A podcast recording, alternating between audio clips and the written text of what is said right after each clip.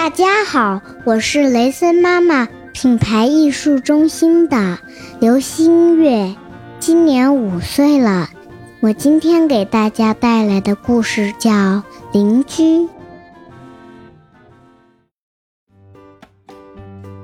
有两个地洞挨得很近，一个地洞里住着棕先生，一只棕色的兔子。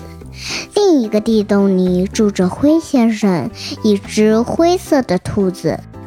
刚做邻居时，他们相处得很好，每天早上都会客气地打招呼：“早上好，棕先生。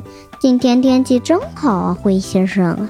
哦，又是晴朗的一天，不是糟透的一天。他们的友谊结束了。”棕先生发火了：“你这条大懒虫，又让我给你扫垃圾，真不知羞！”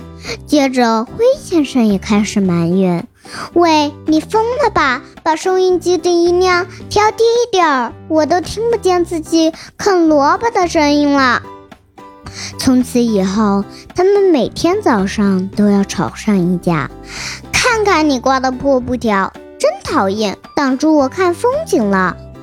棕先生气得在两个洞穴之间砌上了一堵墙，灰先生不乐意了，冲过去把墙砸成了一堆土，风又把这堆土一点一点地带走了。可想而知，他们又大大的吵了一架。你这搞破坏的恶棍，你这个抢地盘的强盗，一场恶战爆发了。我要挠你的眼睛，我要揪你的耳朵。这时，突然来了一只饥饿的狐狸。瞧啊，两份快餐打起来了，抓住它们太容易了。幸运的是，两只兔子发现了它，赶紧钻进了同一个地洞里。站住，别跑！狐狸一边吼叫，一边把爪子伸进洞里。当狐狸在洞里消磨一气时，两只兔子齐心协力，挖出了一条通往隔壁洞穴的通道。从此以后，灰先生和棕先生又成了好朋友。